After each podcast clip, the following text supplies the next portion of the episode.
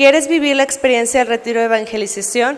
Este 10 y 11 de marzo, inscríbete esta semana en la oficina parroquial.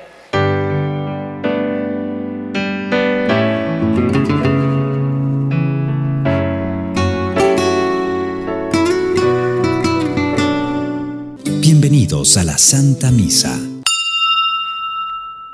Escucharemos la transfiguración, una visión de lo que será la gloria futura.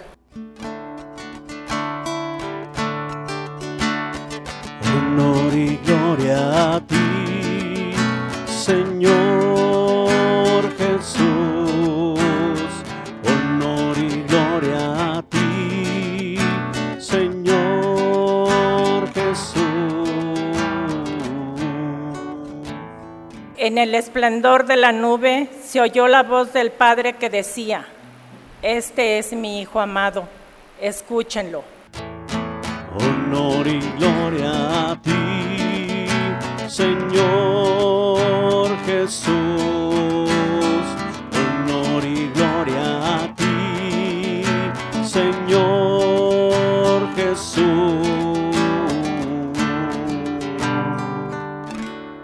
El Señor esté con ustedes, hermanos. Proclamación del Santo Evangelio según San Marcos. En aquel tiempo Jesús tomó aparte a Pedro, a Santiago y a Juan.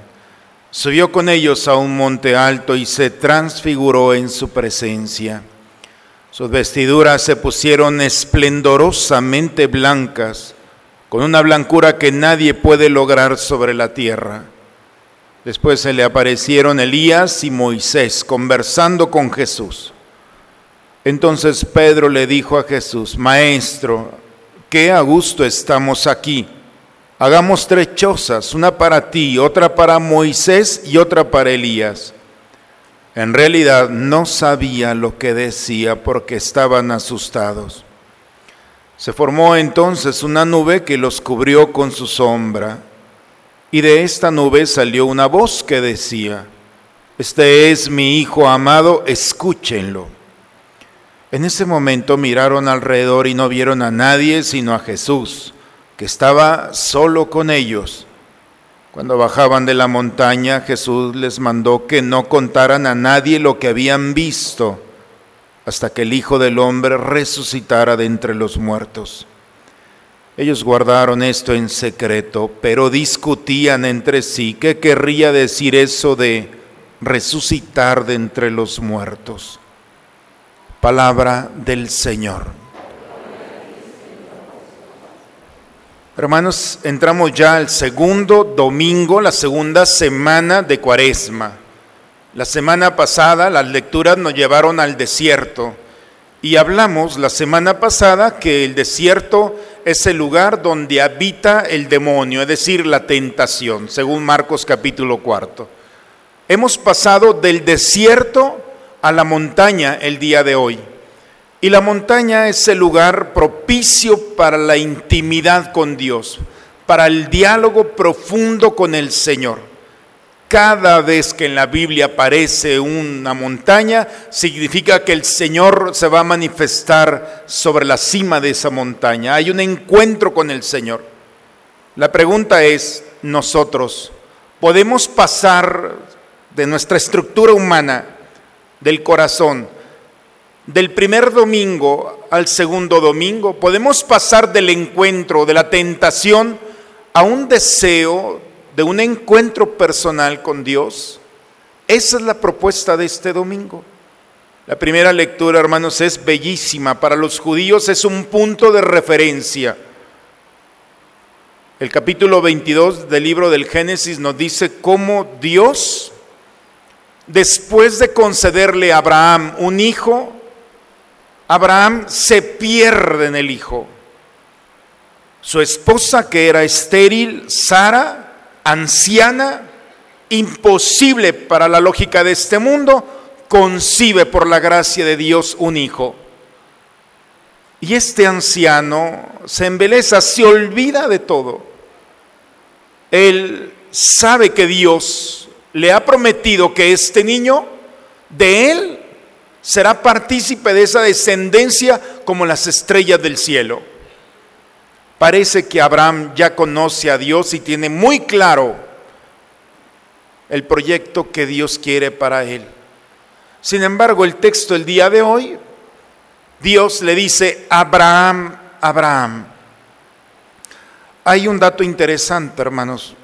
En la escritura generalmente el Señor se manifiesta, le habla al hombre siempre en dos ocasiones por su nombre. Abraham, Abraham. Moisés, Moisés, quítate las sandalias, porque la tierra que estás pisando es tierra sagrada. Samuel, Samuel, ¿se acuerdan de aquel Samuel que estaba dormido? Lo despierta Samuel, Samuel. Y si nos vamos al Nuevo Testamento, el Jesucristo, Marta, Marta, ¿cuántas cosas te preocupan? Y a Simón, Simón, Simón, mira que el demonio ha pedido permiso para sacudirlos. Ese doble nombre que pone allí es seguramente cuando nos dicen por nuestro nombre en dos ocasiones, o es porque estamos distraídos, o es porque no escuchamos, o porque lo que vamos a escuchar es muy importante, o simplemente porque a Dios le encanta el nombre que nuestros padres nos han puesto.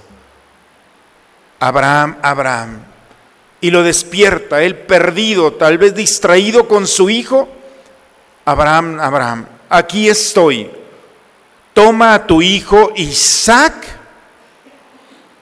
y vete a la región de Moria. Ofrécemelo en sacrificio. Abraham viene de una, de una región caldea, Ur de los caldeos, la Mesopotamia o lo que es la Babilonia, un pueblo particularmente violento. Entre todas las prácticas rituales tenían quemar a sus hijos vivos como ofrenda a Dios. Y entonces Abraham, que había caminado cerca de 1600 kilómetros desde Ur de los Caldeos hasta el lugar donde estaba en este momento, Abraham había pensado que Dios era diferente porque sus padres vivían con divinidades. Abraham es el padre del monoteísmo. Nunca antes había una había eh, el mundo había tenido el corazón del hombre un solo Dios. Había divinidades para todo. Y entonces la creatividad de este Dios que es uno es igual que la de sus padres. Me está pidiendo lo mismo que él que los caldeos, que los babilonios. Y entonces le hace caso. Dice que toma a su hijo, en el texto del día de hoy no está, porque dice que cuando van subiendo la montaña, el muchacho le dice, el joven, ya un joven, adolescente joven, le dice, padre, ya tenemos todo para el sacrificio. ¿Dónde está el carnero? ¿Dónde está el animal del sacrificio? Imagínense la respuesta del papá el del dolor y de lo más profundo, le dice a su hijo, Dios va a proveer, no te preocupes, Dios va a proveer, no me va a defraudar. En la carta a los romanos dice que Abraham esperaba contra toda esperanza, aun cuando lógica, la lógica es que Dios le había pedido la muerte de su hijo, Abraham sabía perfectamente, tenía una certeza, según también la carta a los hebreos en el capítulo 11, dice bellamente el escritor sagrado, que Abraham tenía la certeza de que aun cuando el hombre tenía las características de muerto, Dios podía devolverle la vida. Abraham sabía que con muerto, Dios tiene el poder de darle la vida. Y esa certeza, con esa certeza va subiendo a ese monte. Al ponerlo allí, dice que preparó todo, el muchacho con docilidad se deja amarrar encima de la leña, toma el cuchillo para degollarlo y en ese momento el ángel del Señor lo detiene. Detente, Abraham, Abraham. Para los ojos de Dios, este muchacho ya está muerto, porque está en el corazón del Padre. Y aun cuando parece que está muerto, tiene la vida, porque Dios ha visto que Abraham no ha escatimado la vida de su hijo por obedecerlo. Cuando pasa este suceso, la promesa es, serás bendecido tú y los tuyos. ¿Cuál es la certeza, hermanos, de Abraham? Dios no me va a defraudar. Eso, hermanos, es lo que encontramos sobre el monte. Mientras no subamos al monte, a esa intimidad con el Señor, vamos a vivir una fe mediocre. Creo que el Señor puede hacer algo. No, no. Nosotros no vivimos en la seguridad. El cristiano vive en la certeza como nuestro padre Abraham. Dios no me va a defraudar. Y aún en la muerte tiene el poder de resucitar. Esa certeza, hermanos, que es un regalo de Dios, no es un acto de la voluntad meramente.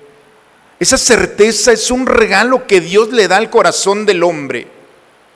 El Evangelio, el día de hoy, nos lleva nuevamente. Jesús tomó a Pedro, Santiago y Juan y subió con ellos a un monte. Se transfiguró. Trans significa detrás. Figura la figura que está detrás.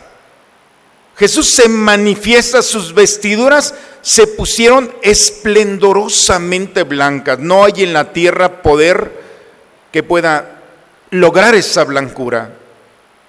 Y esa luz, que no es una luz que encandila, sino es la fuerza que hay en Cristo, presencia del Padre, que inundó de amor a los apóstoles, lo, llega, lleva a un estado que Pedro dice, maestro, qué a gusto estamos aquí. Vamos a hacer trechosas, una para ti, una para Moisés y otra para Elías, porque eran los que estaban allí en diálogo. Moisés, que es el padre, el legislador del Antiguo Testamento, Elías, que es el gran profeta. Ahí está todo el Antiguo Testamento, que tiene su plenitud en la revelación de Jesús, la plenitud de la revelación, ya no hay más.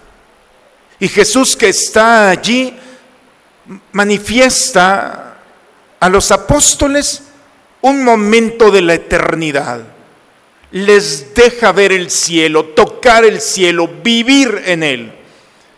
Y cuando el hombre pone un pie en el cielo, entonces dice, yo de aquí soy, yo no me quiero ir, no me quiero mover. Es el estado pleno de, de máxima gozo que hay en el corazón del hombre. Este es mi Hijo amado, escúchenlo.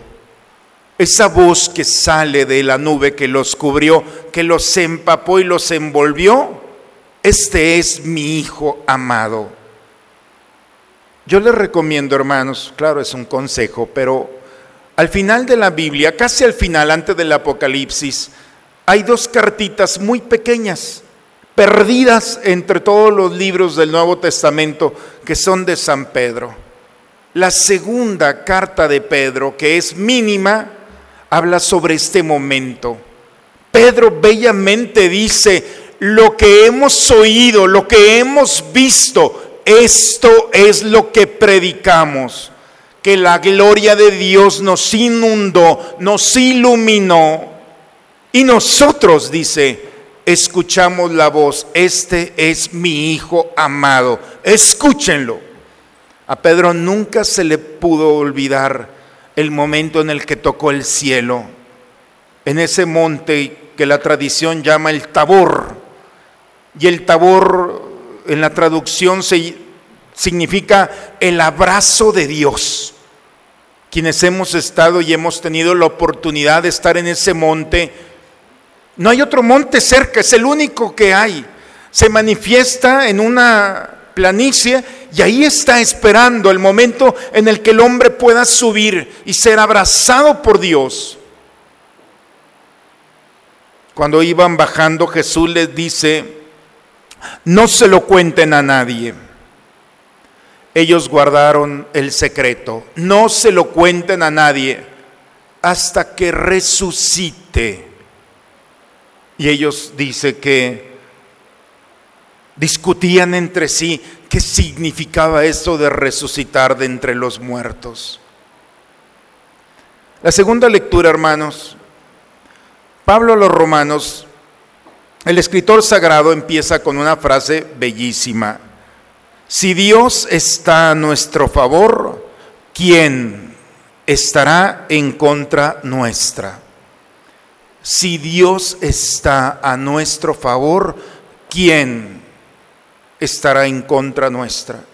¿Quién puede condenarme? Si Dios no ha escatimado la vida de su Hijo y la ofreció en la cruz para mi salvación, si Dios ha ofertado, ha ofrecido a su Hijo para nuestra salvación, ¿a quién se le ocurre condenarnos? ¿Quién tiene poder? Si nosotros tenemos la garantía de un Dios que no ha escatimado nada por salvarnos.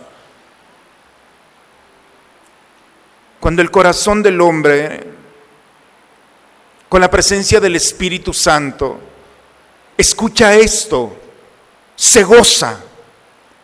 Ustedes no pueden ser indiferentes cuando el sacerdote les está diciendo, que Cristo, el Hijo de Dios, se ha ofrecido por tu salvación y que Dios ha tenido tanto amor por ti y por la humanidad que no le importó la vida de su Hijo y con su sangre derramada nos ofreció la salvación.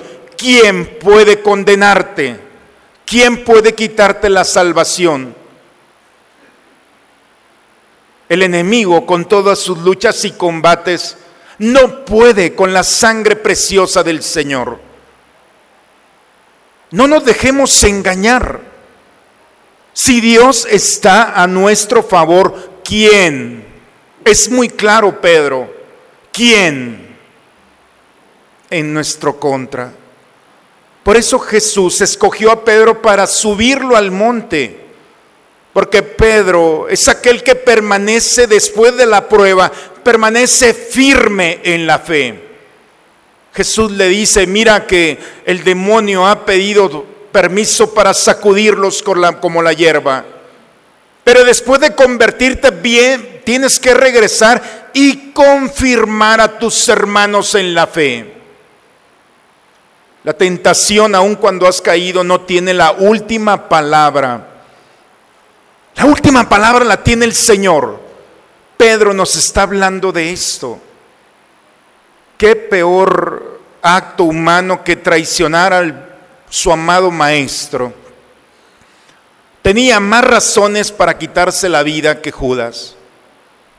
Sin embargo, este apóstol se mantiene por la gracia de Dios firme, por la misericordia de Dios y el reconocimiento de que sin la fe él no puede caminar. Por eso, cuando lo sube al monte es para que nuevamente nosotros entendamos que la fe es encontrar nuevamente a Cristo como nuestra luz en esa transfiguración. Y Jesús llevó a Santiago, el segundo apóstol mencionado, porque Santiago, el apóstol, fue el primer apóstol que dio su vida por el Señor, el primero. Habían pasado 10 años, cerca del año 40, 41, cuando Herodes mandó decapitar a Santiago. La carta, el libro de los Hechos de los Apóstoles, no le da ni siquiera un versículo, le da medio versículo. Solamente dice, San Herodes mandó pasar por espada a Santiago. ¡Pum! Ya, se acabó. Hoy es el primer apóstol. Dale un capítulo menos o un versículo al menos. Era tan normal dar la vida por el Señor. Porque cuando alguien tiene la esperanza en Dios,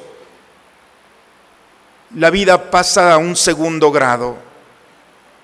Y todas las realidades de este mundo, aún los más preciados, pierden sentido. Y cuando alguien tiene la certeza de la vida eterna, la espera, la desea, la vive ya. Por eso al subirla no solamente es confirmarnos en la fe, en la esperanza con Santiago, en esa esperanza, hermano, de que el Señor no nos va a defraudar. Y si nos prometió que hay algo más que este mundo, entonces nuestra alma tiene que ser, confirmar esta experiencia con el gozo y la alegría. Finalmente llega Juan también, y Juan es el apóstol que se caracteriza por el amor. Es el único apóstol que llegó a la vejez. Dice la tradición que cuando llevaban a Juan a las reuniones de los primeros cristianos, ya muy viejito, le decían los primeros cristianos, dinos algo de Jesús, dinos qué es lo que Él te dijo, háblanos de Él. Y este viejito lo único que decía, ámense los unos a los otros no hablaba más. En ese ámense los unos a los otros sintetizaba toda la vida de Jesucristo. El amor al prójimo resume toda la experiencia de un Dios que nos ha sorprendido haciéndose hombre. Ni los milagros más espectaculares como caminar sobre el agua, darle de pan a los hambrientos, sanar al paralítico, eso no es nada comparado cuando el hombre se decide amar al prójimo. Juan hubiera podido decir, bueno, nos dijo, levántate, toma tu camilla y vete. No, no fue el milagro lo que hace, lo que sintetiza la vida del Señor. Es el amor que se desprende gratuitamente del hombre para ir al corazón del otro. Bien, hermanos, las lecturas del día de hoy en este segundo domingo nos invitan a entrar en este monte, a subir al monte de Dios, a entrar en este diálogo íntimo con Él, a disfrutar de su presencia, porque la promesa, aun cuando está, no es como tú crees ni como tú esperas. Abraham pensó que ya conocía a Dios. Y Dios lo sorprendió ese día, sacrifícame a tu hijo. Se movió todo el corazón de Abraham. ¿Cómo? Mi hijo, la promesa. No, la promesa ahí está, pero las formas, esas yo me encargo. Hermanos, el Señor nos permite entrar en escenarios, en ocasiones que pueden borrar quizá esa promesa de Dios de estar con nosotros. Pero son las circunstancias. Cuando nos acostumbramos al Señor, a su poder, a su amor, vamos perdiendo la sensibilidad para descubrirlo. Hace dos semanas una joven que no es católica vino acompañado, está en intercambio aquí, y vino acompañando a una de, de no la veo hoy aquí, pero vino acompañando una de ustedes, una chica. Y al final, cuando ya estaba, se acercaron a saludarme y me dice, Padre, me impactó mucho en el momento en el que rezaron todos juntos el Padre Nuestro. Dice, qué fuerza, Padre, qué fuerza. Y nosotros dormidotes. Nos hemos acostumbrado. Nos hemos acostumbrado a despertarnos cuando otros ya no se despiertan. Nos hemos acostumbrado a vivir en una realidad en la que parece que todo es casualidad. No, no tienes que interpretarla así la vida. Cada momento de tu vida es un milagro. No es normal que tengas a tu hijo. Ayer una familia de nuestra comunidad trajo a su hijo muerto. 18 años. Imagínense el dolor del papá y de la mamá. No es casualidad que tú vengas con tu hijo cuando otro no lo tiene. Es un regalo para ti. Es un regalo que te puedas mover, que tengas un trabajo, que puedas desarrollarte, que tengas sentimientos, ideales, proyectos. Y los momentos de dificultad son para que la transfiguración, iluminando tu rostro, puedas iluminar el rostro de aquellos momentos de oscuridad, o personales o de los demás. El segundo domingo, hermanos, de Cuaresma es muy importante porque nos recuerdan que estamos acreditados, quiero utilizar esa expresión, estás acreditado a hablar desde la luz de la transfiguración a la oscuridad de este mundo. Y tienes que decirle a la oscuridad del pecado y de las consecuencias del pecado, del odio, de la tristeza, de la angustia, del miedo, de la incertidumbre. Tenemos que hablar desde la luz. Eso es lo más atractivo del cristiano. No vienes aquí solamente para estar en comunidad. Estamos aquí para que la transfiguración recupere en ti la luz. Y la luz es la esperanza. Y bajar del monte significa salir de este templo con la luz del Señor y la certeza de que Dios no te va a defraudar ni a ti ni a aquellos que están pasando por momentos de dificultad. ¿Sabes por qué no han venido a misa? Porque nadie ha sido luz para ellos. El día que ellos, atormentados en un mundo, se acerque uno de ustedes y le diga, no te preocupes, tu oscuridad no tiene poder con la luz de la transfiguración. El regalo no fue un regalo para Pedro y Santiago y Juan. Es un regalo para la iglesia. Porque ellos están presentes en el rostro de cada uno. Y por eso, si no vamos aprovechando este tiempo de cuaresma, entonces vamos a llegar con una luz muy tenue al final de la Pascua. En el nombre del Padre, del Hijo y del Espíritu Santo. Amén. Padre, me pongo en tus manos. Haz de mí lo que quieras. Sea lo que sea, te doy las gracias. Estoy dispuesto a todo. Lo acepto todo, con tal de que tu voluntad se cumpla en mí y en todas tus criaturas. No deseo nada más, Padre te encomiendo mi alma, te la entrego con todo el amor del que soy capaz, porque te amo y necesito darme, ponerme en tus manos sin medida, con una infinita confianza, porque tú eres mi Padre. Te rogamos, Señor, que estos dones borren nuestros pecados y santifiquen el cuerpo y el alma de tus fieles, para celebrar dignamente las fiestas pascuales por Cristo nuestro Señor. El Papa Francisco nos invita a vivir las 24 horas con el Señor con la finalidad de unirnos con toda la Iglesia. Cambiaremos las 26 horas de oración para el 8 y 9 de marzo. ¿Quieres vivir la experiencia del retiro de evangelización? Este 10 y 11 de marzo, inscríbete esta semana en la oficina parroquial. El Señor esté con ustedes. La bendición de Dios Todopoderoso, Padre, Hijo y Espíritu Santo, descienda sobre ustedes, sobre sus familias, familias y permanezca siempre. Pues hermanos, los invito a ir hilando los domingos de Cuaresma a nuestra vida. Domingo pasado, la tentación de Cristo nos lleva a la destrucción. La tentación con Cristo, la salimos bien librados de ella. Hoy, la oscuridad sin Cristo, nos perdemos, pero la luz de Cristo en nosotros ilumina nuestra vida y la vida de aquellos que nos esperan. Vayamos, hermanos, a vivir lo que el Señor nos habla en nuestros corazones. Vayamos a compartir este momento con aquellos que nos esperan la misa ha terminado. Una excelente semana para todos, hermanos. Dios los bendiga.